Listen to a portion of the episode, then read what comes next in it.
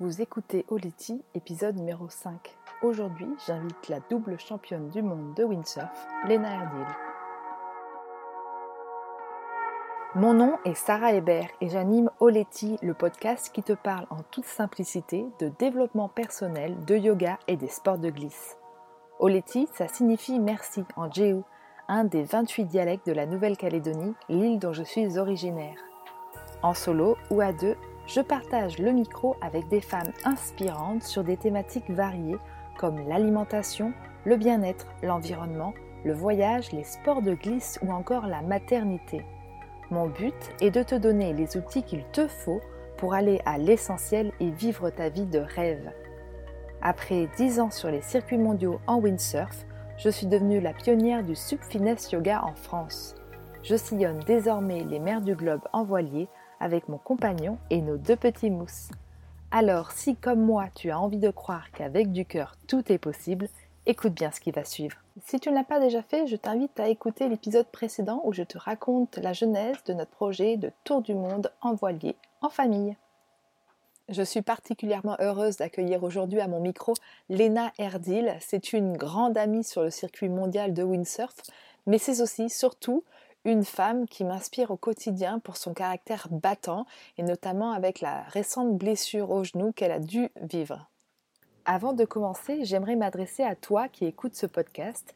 Si tu aimes l'océan, le yoga, le stand-up paddle, rejoins-nous sur le groupe Facebook Super Nana pour partager infos et bons plans sur ces disciplines, mais aussi pour te mettre en relation avec les autres Super Nana de ta région.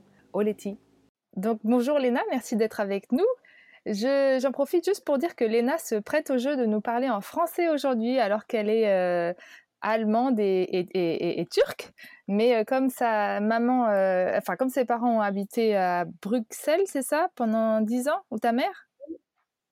Oui, c'est ça. Non, tous ensemble. Tous ensemble, voilà. Tu as appris à parler français, donc merci beaucoup de, faire cet effort ce matin, de parler avec nous en français.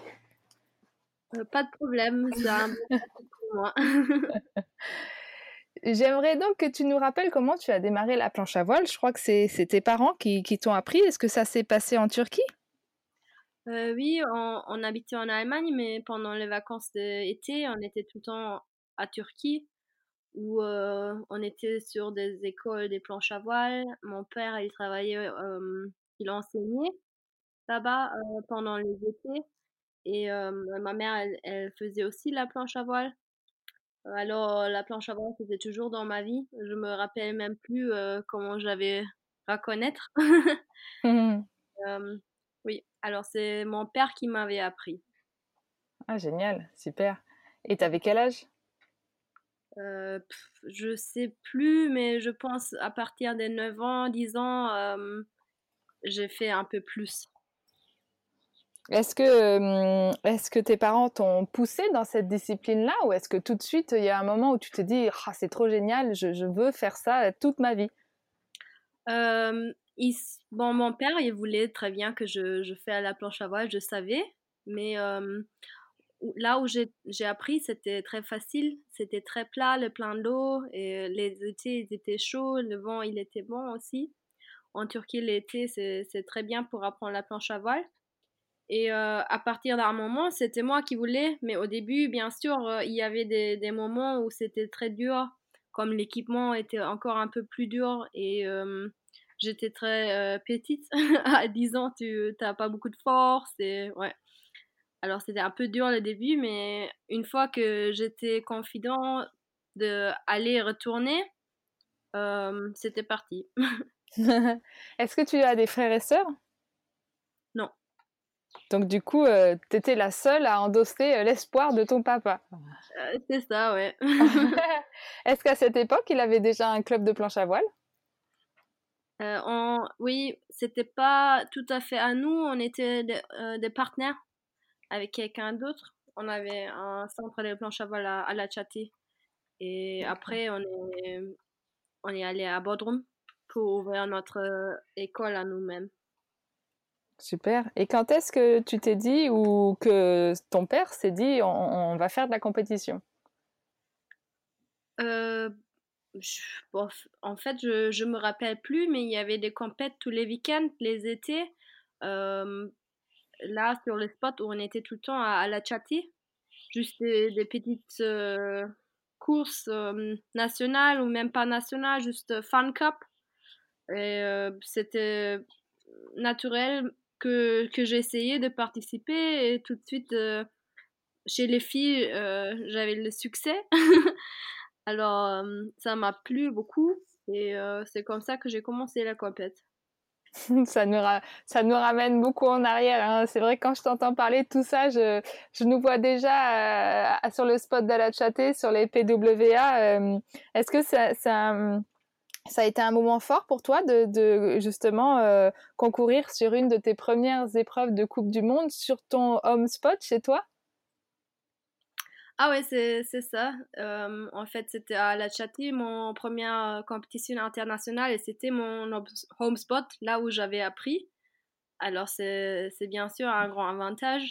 Au moins, tu te sens chez toi et tu connais très bien le, plan d'eau. Alors, ça donne la confiance.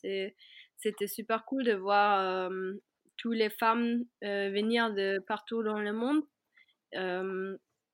et faire la compète ensemble. J'avais, je pense, 16 euh, ans ou 17 ans, un truc comme ça. Est-ce que tu as des souvenirs en navigation, en compétition ou simplement euh, en loisir qui te restent en mémoire, des moments forts comme ça de, ta carrière? Euh, Oui, en fait, je me rappelle très bien de cette année. bon, en fait, l'année passée, en novembre, on avait la dernière Coupe du Monde en Nouvelle-Calédonie là, j'ai réussi à gagner la dernière manche euh, de l'année. Et euh, en fait, je, suis, euh, j'avais un, accident avec mon pied. J'avais cassé mon pied il y a un an et demi. Et j'avais très dur pendant toute la saison de récupérer et de revenir. Et là, la, la dernière manche, de pouvoir gagner dans les, des conditions très, très belles, et avec tous les filles qui sont super fortes sur place, c'était très, très bien. J'imagine qu'une victoire après une blessure, ça a toujours un, un, goût assez spécial. On reviendra d'ailleurs sur ta blessure un peu plus tard. Mmh est-ce qu'il y a d'autres moments sur l'eau qui, qui, te restent en mémoire Peut-être pas forcément en compétition d'ailleurs, des, des, moments forts où tu as été en totale connexion avec l'environnement? Oui, en fait, euh, quand les couleurs et les endroits, ils sont très, très belles et on est en bonne compagnie avec des amis, c'est, c'est toujours des super moments. Et euh, quelques moments que je me rappelle très bien, c'est à Poé, aussi en Nouvelle-Calédonie. En fait, l'eau là-bas, c'est, c'est comme l'eau dans, dans un piscine, mais euh, au milieu de l'océan. Et tu vois les montagnes de l'île. Alors, euh, l'eau est chaude, tout le monde est content. Euh, j'ai des super souvenirs de naviguer avec des amis en Nouvelle-Calédonie. Oui, ça, m'étonne pas. ça m'étonne pas. on va revenir cinq minutes sur ton parcours avant, avant de continuer euh, pour le haut niveau. Je, il me semble me souvenir que tu as fait des études. Qu'est-ce que tu as fait comme études en parallèle de ta carrière sportive et puis pourquoi? J'ai étudié politique et philosophie parce que quand j'avais fini le lycée, c'était les, les, les, choses qui m'intéressaient le plus. Et quand je, quand je parlais beaucoup de langues, allemand, anglais, français, turc, je pensais que peut-être je pourrais faire quelque chose plutôt dans, dans le politique euh, international ou européen. Mais après, une fois que le planche à voile est, devenu euh, un force plus grand dans ma vie, j'ai tout de suite euh, oublié ce, ces idées. Mais tu as quand même terminé tes études? Oui, j'ai terminé, oui. Donc au départ, c'était euh, bah, pour avoir un métier un peu comme tout le monde, et puis finalement, ça s'est professionnalisé pour toi dans le sport, donc euh, tu en as fait ton métier, la, la planche à voile est devenue ton métier. Ouais, c'est ça. Super.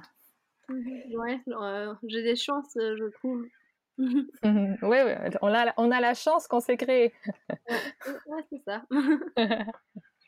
Et en parlant de choses, en parlant de chance, ça n'est pas euh, toujours tout rose une carrière, puisque euh, je ne sais pas si ça a été le, le moment le plus difficile de, de ta carrière. De, tu, tu, vas nous le dire, mais la blessure à ton pied, euh, ça a été une sacrée épreuve. Euh, oui, bien sûr, ça, ça, là, je pouvais plus naviguer pendant 6 à 9 mois. Alors, plutôt 9 mois. Alors j'avais beaucoup de temps de, de tout, euh, euh, hmm, comment on dit, question.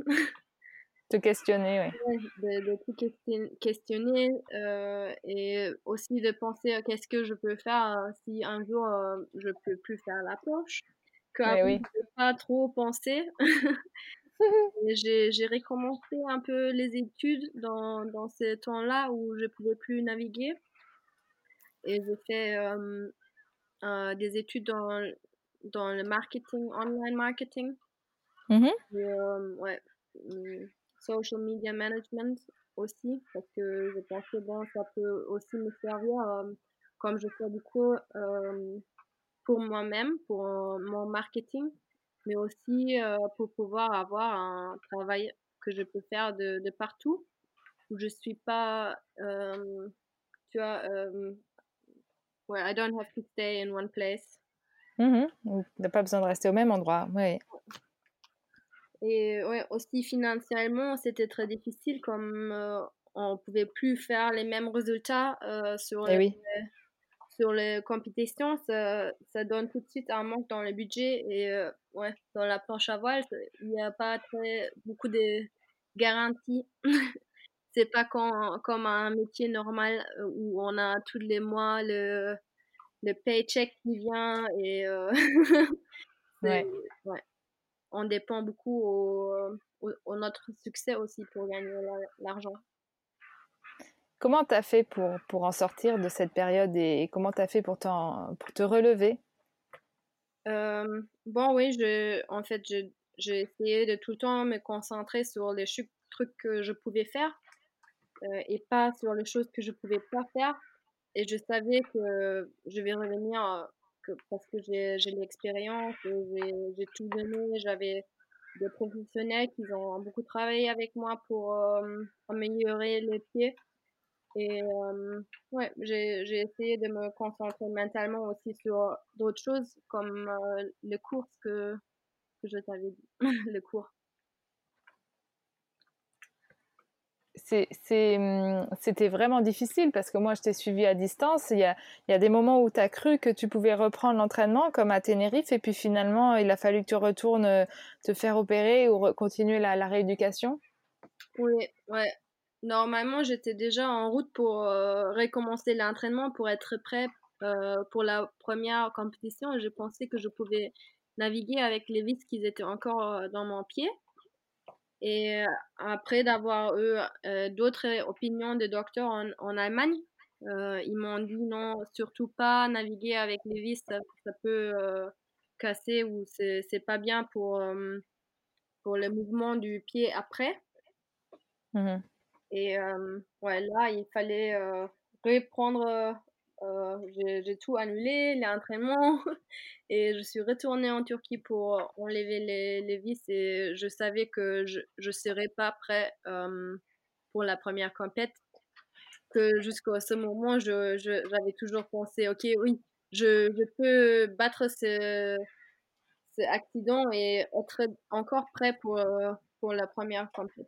Mais à la fin, ouais, je suis content que je, je fais le, le propre euh, truc, le propre. Euh, oui, le, bon traitement. Ouais. C'est plus important, même si, euh, une saison ne marche pas comme on veut.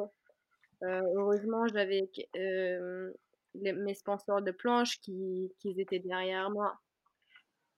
Mais à la fin, j'ai aussi perdu des sponsors. Oui. Comment tu as fait à ce moment-là pour euh, garder, euh, on dit la niaque en français, euh, garder ce, power, tu vois, pour, te dire non, non, je vais y arriver, je vais y réussir, il faut que je recommence la compétition. J'imagine que tu as eu peur, que tu as dû être triste, que tu as dû te dire mais c'est bon, j'arrête, c'est over, j'y arriverai pas. les autres, elles continuent à s'entraîner, elles continuent à naviguer. tu as dû perdre confiance en toi peut-être à un moment donné, je sais pas quel état d'esprit tu as eu et, comment tu as fait pour, pour garder l'énergie, garder la passion? Mmh. Parfois oui, mais après je me suis dit, il y avait tout le temps, quand je faisais encore mes études, des époques où j'étais pas dans l'eau tout le temps. Alors j'étais pas la personne qui était normalement tout le temps, tout le temps en train de se naviguer. J'avais toujours des temps où je, je, pouvais pas naviguer. bien sûr pas si longue, mais Ouais, je, je sais pas. J'ai essayé de me concentrer sur autre chose que ça. Je, je me suis pas trop euh, donné la pression. J'ai toujours dit j'essaie de faire la meilleure chose. Et comme tu sais, sur la planche à voile, l'expérience, c'est très, très important. Euh, alors, je savais que j'aurais toujours euh, mon expérience des compétitions que personne ne peut prendre de moi. Et une fois que mon pied serait bien et je serais, je, serais en forme, il n'y aurait pas trop grand des changements. Est-ce que du coup on peut dire que c'est cette vision à long terme, c'est ta vision à long terme qui t'a aidé à, surpasser finalement un moment qui est plutôt bref à l'échelle d'une vie et puis accompagné j'imagine d'une passion débordante pour la planche à voile? Parce que si tu toujours là, c'est que tu aimes ça. Ouais, je pense que le fait que j'avais 30 ans, ça a aussi aidé, comme ça donne un peu plus de perspective. C'était pas le début de ma carrière où ça m'est arrivé, ou peut-être que, tu vois, mmh. j'avais déjà, euh, je savais déjà que je, je pourrais peut-être revenir. même un an ou deux ans. Ouais. Est-ce que tu as vécu un autre moment difficile dans ta carrière?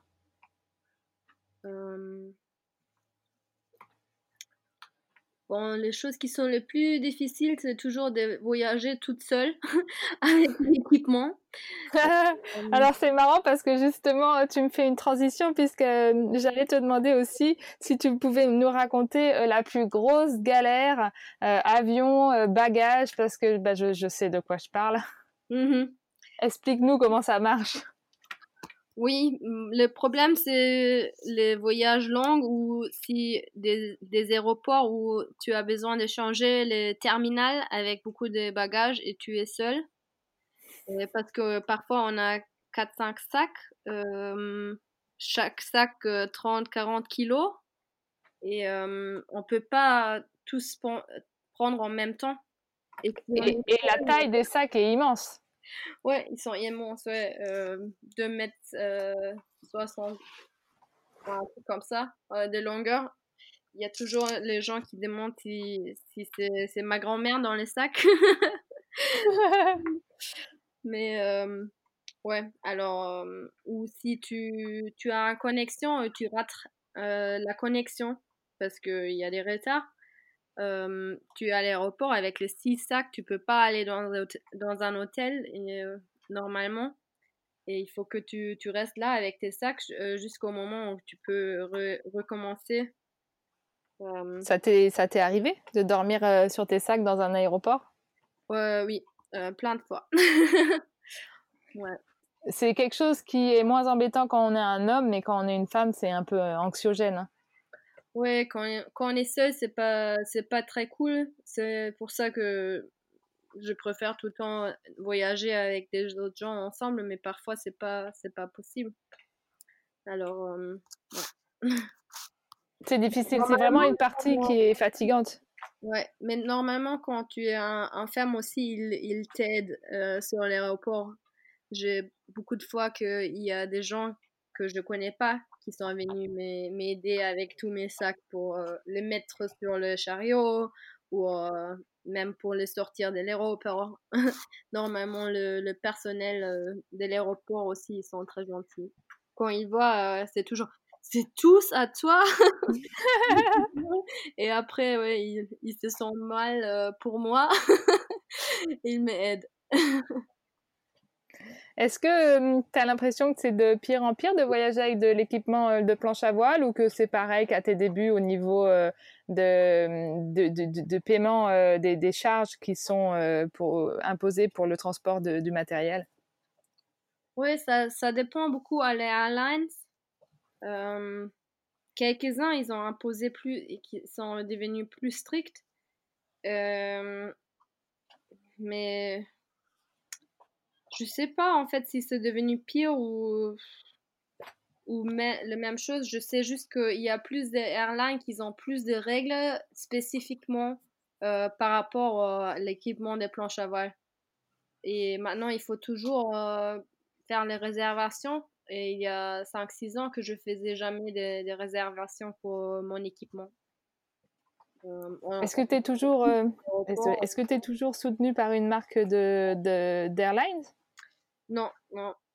C'est ça, en fait, euh, parce que j'ai fait beaucoup des années avec euh, Turkish Airlines. Euh, je payais pas pour les bagages et j'ai essayé de voyager partout avec eux. Alors, c'était un très grand luxe pour moi. Et ouais, c'est peut-être aussi pour ça que je sais pas beaucoup comment c'était avant ouais, ouais, ouais, Et justement, on parlait des sponsors. Euh, dernièrement, ça aussi, ça a été difficile pour toi parce que tu as perdu, euh, ah bah, je sais pas si c'est lié ou pas à ta blessure, mais en tout cas, tu as perdu un de tes gros sponsors, le gros sponsor euh, mmh pour toi. comment ça se passe depuis? Est-ce que tu as dû du coup trouver des idées, d'autres idées de sponsoring? J'ai cru voir que tu as fait un gros brainstorming et un gros travail sur toi-même pour, pour te, te, te relever de tout ça? Euh, oui, c'était un, un, peu un choc quand à la fin de l'année passée, Red Bull, ils, m'ont dit qu'ils ne pouvaient plus me sponsoriser. Et c'était après d'avoir déjà perdu d'autres sponsors euh, les années d'avant. Et en fait, la Turquie, ça fait déjà trois ans qu'ils ont un peu dans une crise économique. Et il y a toujours des, des choses qui arrivent qu'ils n'arrivent pas vraiment à, récupérer. Et ça, moi, je sentais ça très beaucoup par rapport à mes sponsoring. Ah il y avait 3-4 ans, j'avais beaucoup de sponsors et après, un après, l'autre, ils ont dit qu'ils ne pouvaient plus continuer parce qu'ils n'avaient pas le soutenu de, de leur compagnie internationale qui ne voulait pas trop investir en Turquie. Mmh. En même temps, je pensais, euh, je, ça fait déjà beaucoup des années que je pensais de, de aller en Allemagne et peut-être changer mes, mes, numéros de vol. Euh, parce que je suis moitié allemand aussi. Et euh, c'est très facile pour moi. Et en Allemagne, au moins, la planche à voile, elle est plus grande qu'en Turquie. En Turquie, beaucoup de gens ne connaissent même pas le, la planche à voile. Alors, c'est encore plus dur. Oui, puis c'est vrai que je n'ai pas suivi au niveau politique, mais euh, je crois que c'était il y a un an, euh, le pouvoir en place était de moins en moins, euh, je parle anglais moi, ça y est, friendly mmh avec le sport et, la culture. oui. Alors, ouais, c'est devenu plus dur et plus dur, et à la fin, je me suis dit, ok, s'il n'y a que de portes fermées ici, c'est le moment de, de, faire le change. Et j'ai changé, j'ai décidé, j'ai pris la décision de naviguer pour l'Allemagne. Et j'ai trouvé un super club de voile à Hambourg où j'habite maintenant. Et euh, grâce à eux, j'ai euh, déjà trouvé un nouvel sponsor en Allemagne. c'est un, un, compagnie qui s'appelle Salzbrenner et c'est des saucisses. Il fait des saucissons. Euh, au nord, tu sais, en Allemagne, euh, on mange beaucoup des saucisses. Oui, oui, oui, oui, oui je sais. C'était d'ailleurs un problème pour moi quand je prenais la route pour aller en Pologne faire des compètes parce que je savais pas trop quoi manger sur les aires d'autoroute. ouais. Et euh... allemand. sponsor, ça marche bien euh, avec l'échange pour les, les numéros allemands. Oui, ben super. justement, parle-nous de ce club. tu as pour projet de participer aux Jeux Olympiques? J'ai pas bien compris. oui, parce que tu sais, l'équipement a changé.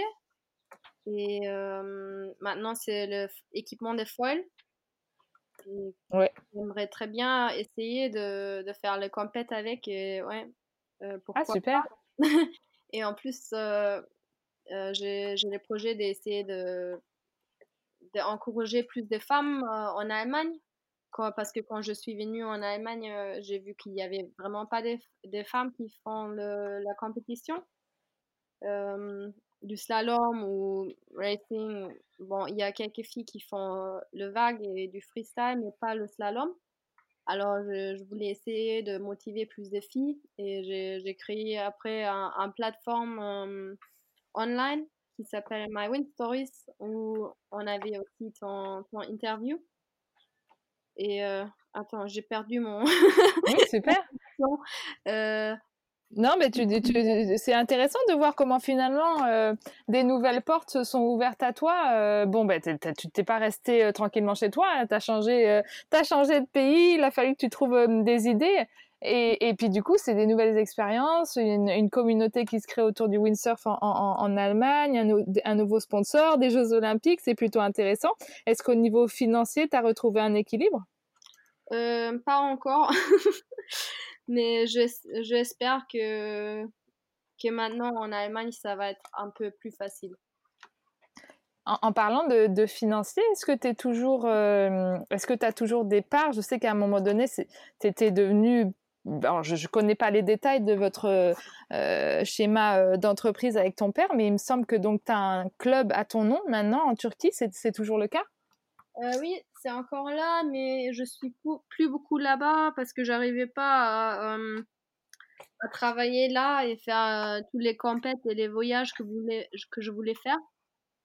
alors je me suis un peu reculée et c'est encore mon père qui, continue le, le, avec le, les centres. Qu'est-ce que ça t'a apporté comme, euh, bah, comme, comme expérience, de vivre cette expérience de, de chef d'entreprise dans, dans, ce club de voile? Ah, J'adore euh, euh, enseigner des gens, d'apprendre aux gens du planche à voile, mais moi, j'aime pas trop la côté management. Et aussi, notre club, il est devenu très grand, alors on avait cuisine et bar aussi. Alors c'est très bien, mais quand tu es dans l'autre côté où il y a beaucoup euh, des gens qui travaillent pour toi, ça, devient plus compliqué que juste euh, enseigner des gens en planche à voile. Et c'est la côté-là que moi je n'aimais pas trop. C'est pour ça que je préfère de donner des cours euh, avec mon nouvelle compagnie My Wind Stories. on fait aussi des camps où je peux enseigner des filles qui veulent bien progresser. Super, c'est intéressant tout ça. Mmh. C'est bien, félicitations, tu as bien rebondi. Donc l'année dernière, euh, tu as fait une, contre-performance sur la Coupe du Monde. Enfin, on pourrait dire ça par rapport à ce que tu es capable de faire, euh, ce que tu étais capable de faire avant ta blessure euh, Oui, mais en fait, quand, comme j'étais vraiment, j'ai commencé le tour de monde sans, sans entraînement sur la planche, j'étais quand même surpris à ce que je pouvais faire avec les nouveaux que j'avais au début de, la saison. Le problème, c'était que notre saison, c'est commencé avril, mai. On avait trois événements là. Après, on n'avait plus rien jusqu'en novembre. Alors, euh, j'avais pas trop de chance de rattraper le, le manque d'entraînement parce que toute la saison se jouait déjà au début de la saison. Ouais. mais comme je t'avais dit, le dernier événement en Nouvelle-Calédonie, j'étais, j'étais très content et j'ai, j'ai même fait le, le, podium à la fin. oui, bah oui, c'était super. Ouais, du coup, cette année, euh, tu étais hyper motivé pour, pour arriver sur les plus hautes marches du podium, mais on est en pleine pandémie mondiale du coronavirus, du coronavirus. Du coup, euh, bah, ça se passe comment euh, pour toi euh, dans ta préparation, dans ta tête Comment tu envisages la, saison? Bon, ouais, c'est toujours ça. quand tu focuses sur quelque chose, il y a quelque chose qui vient et tout d'un coup, tu as, autre chose à, à essayer de, de, naviguer, je sais pas comment dire, mais maintenant c'est la, c'est pas pas comme en blessure, c'est tout le monde, on est tous dans la même situation et au début il faut il faut qu'on se sauve de cette crise et après, on peut recommencer à penser euh, tout ce qui est compète. Et ouais, là, euh, nous, on peut pas naviguer. Alors, euh, ouais, j'ai commencé à faire des, des entraînements de courir, vélo, sur ma mat. je fais plus de yoga. ouais, ouais. Je, en fait, je, je prends le même position que j'avais aussi avec ma blessure. Euh, si je ne peux pas naviguer, je, je, me concentrais sur les choses que je peux faire et j'essaie de progresser là-dedans. Et justement, je voulais te demander, est-ce que tu as une euh, routine bien-être euh, qui te permet de rester en, forme et puis sereine dans ta tête? Est-ce qu'il y a des choses que tu fais au quotidien, des activités qui te, qui te font du bien? Oui, je, en fait, je change beaucoup les, les routines. et ouais, normalement, on avait, je, je travaille aussi dans le gym avec plus d'équipements. Maintenant, on a moins d'équipements. Mais j'aime bien travailler de, juste des exercices avec le poids de, du corps. Et ouais, le yoga aussi, c'est toujours la chose que j'aimerais bien faire plus, mais j'ai jamais commencé. c'est vraiment avoir une routine où je fais tous les jours. Mais là, maintenant, je commence à faire plus, plus avec des, des cours online. c'est ce que j'allais te dire. Et en ce moment, il y en a plein. C'est génial. Ouais, ouais. Sur YouTube, je fais euh, Yoga with Adrian. ah, j'adore. C'est une de mes préférées. Ouais, euh, moi aussi. Alors, je fais tout le temps avec elle. Euh, je, je, connais déjà un peu les vidéos, alors ça me permet aussi à progresser. J'ai pas besoin de tout le temps regarder le l'écran quand je le fais. Est-ce que tu essayes de te connecter à la nature un peu tous les jours? Bon, là, en, ce moment, c'est peut-être un peu plus dur, bien qu'on a le droit de sortir quand même. Est-ce que ça fait partie de tes routines? Oui, en fait, j'ai commencé à courir dans, dans, la nature et j'adore ça.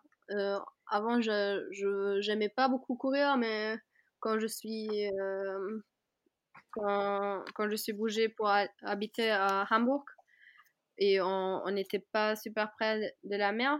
J'ai commencé plutôt de, courir dans le parc, dans la forêt. Et ça me plaît beaucoup, quand, surtout quand il fait beau. Mmh. Et, qu'est-ce que tu manges pour te sentir bien? Est-ce qu'il y a des choses dont tu pourrais vraiment pas te séparer au quotidien? Mmh. euh, Oui, pour le petit déjeuner, j'adore manger le porridge avec des fruits et cinnamon. Oui. Et le salade aussi, je mange presque tous les jours. Bien. Mm. Ben, ça me semble être de bonnes habitudes pour rester en forme, même pendant cette pandémie. Est-ce que mmh, mmh, tu m'as parlé beaucoup d'événements heureux dans ta carrière, mais aussi d'événements plus difficiles. On est toujours resté dans, dans, le cadre de ta carrière. En ce moment, cette euh, pandémie, elle nous permet de, vivre euh, l'instant présent puisque c'est la Terre qui semble s'être arrêtée de tourner. Est-ce que dans ta vie, il y a eu des moments, euh, des expériences qui t'ont montré qu'il fallait vraiment vivre ici, maintenant et tout de suite? Oui, quand, j'ai perdu ma mère, elle avait le cancer. Alors j'étais beaucoup de temps avec elle avant qu'elle mourisse. Et ouais, ça, ça c'était une expérience très difficile. Oui, je comprends. Mais j'avoue qu'en préparant cette question, je savais que tu allais me répondre ça, puisque moi aussi j'ai perdu mon papa d'un cancer. Et, et, je crois que de perdre un être cher, c'est la plus grosse claque qu'on peut se prendre dans la vie pour, pour se dire c'est maintenant. ouais. Ouais c'est après que je suis allée faire tous les voyages que je voulais faire et j'ai changé un peu le, le focus, quoi.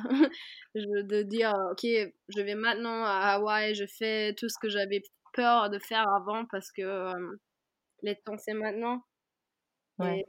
ouais. À la fin, je, je suis allée à Pozzo pour me casser le pied. et c'est là que la vie m'a dit, non, allez, arrête un peu. Ouais. ouais. Après, je sais pas si hum, tu es d'accord, mais souvent les choses n'arrivent pas forcément par hasard, ou en, tout cas, il y a toujours des, leçons à en tirer. Si, tu, devais euh, t'adresser à, la jeune fille que tu étais quand tu avais 15 ans, on va dire, qu'est-ce que tu lui dirais? Ouf, c'est un, question dure, mais je pense pas que j'aurais changé grand-chose parce que j'adore même si je fais rien avec le mes études maintenant je j'aime j'adore les, les, expériences et les amis que j'avais fait quand, quand j'étais à l'université en Angleterre. Alors je je, voudrais pas pas faire ça et euh, tout de suite aller faire la planche à fond. Je pense pas que ça aurait changé euh, ça ça m'aurait manqué euh, les études que j'avais fait alors, ouf, je sais vraiment pas. Est-ce qu'il y a quelque chose, tu sais, des fois, on, a tous besoin de cette main un peu bienveillante qui vient sur notre épaule et puis qui nous donne un petit conseil ou qui nous rassure sur quelque chose ou je sais pas quand, tu quand tu regardes cette enfant cette jeune fille de 15 ans est-ce que ouais est-ce que tu as envie de de lui serrer la main? de, de pas trop euh, m'engueuler avec mes parents. Quand j'étais euh, teenager je, je, me suis engueulée avec mes parents euh, plein de fois. Et ça ouais ça sert à rien. À la fin t'as qu'une famille il faut faut pas s'engueuler. Hmm. et en même temps peut-être que ton caractère t'a aussi amené là où tu es aujourd'hui. Ah oui. Ouais. Mais ouais de fighting, ça sert à rien. Euh, on arrive presque à la fin de cet épisode. Est-ce que j'ai une dernière question pour toi mais, mais avant, j'aimerais savoir s'il y a d'autres choses euh, que tu aimerais euh, partager ici avec les auditeurs de Letty. Hmm. Non, juste peut-être de, de, suivre le, le chose qu'on aime bien faire qu'on garde ça au milieu de, de ce qu'on fait. Euh, ça m'a aidé beaucoup. Hmm. Quand je quand j'étais perdue, j'ai toujours essayé de, de, faire les choses que j'aime bien et juste faire confiance à attachement. oui. Bien. Euh, donc la dernière question, c'est ma devise. Avec du cœur, tout est possible. Qu'est-ce que à, quoi ça te fait penser? Est-ce que c'est quelque chose qui te parle?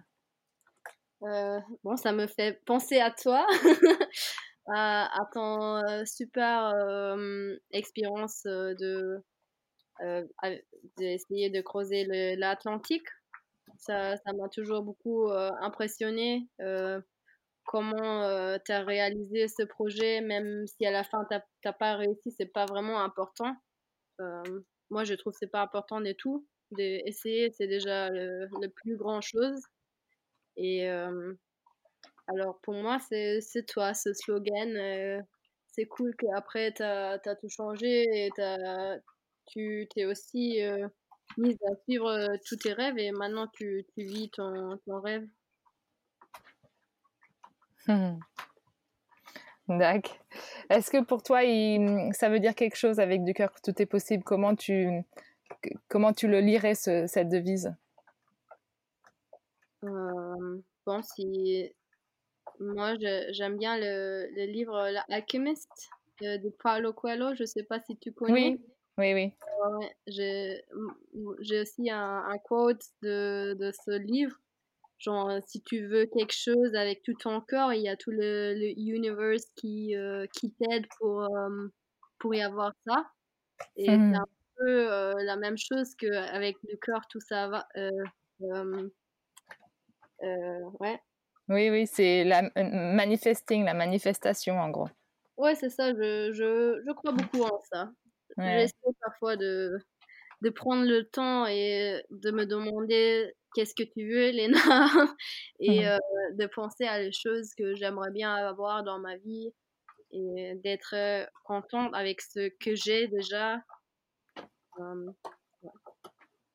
ouais. super. Super, merci Léna. Où est-ce qu'on peut euh, suivre tes activités sur euh, Internet?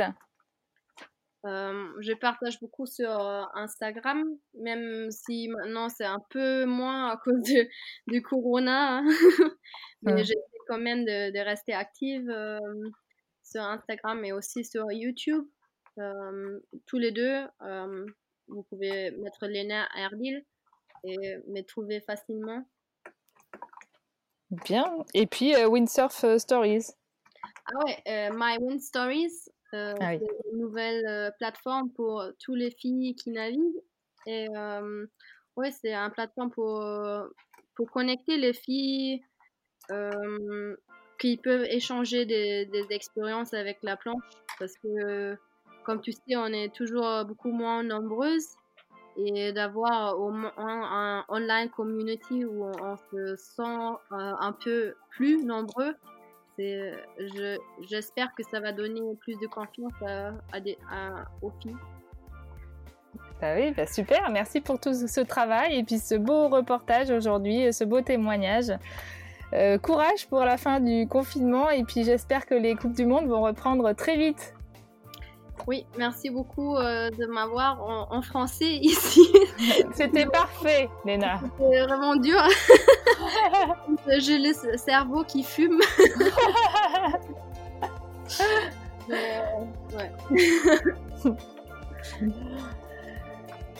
Dans le prochain épisode, j'interviewe la chef écolo-activiste Eve Linou, membre de l'équipage du Modoc.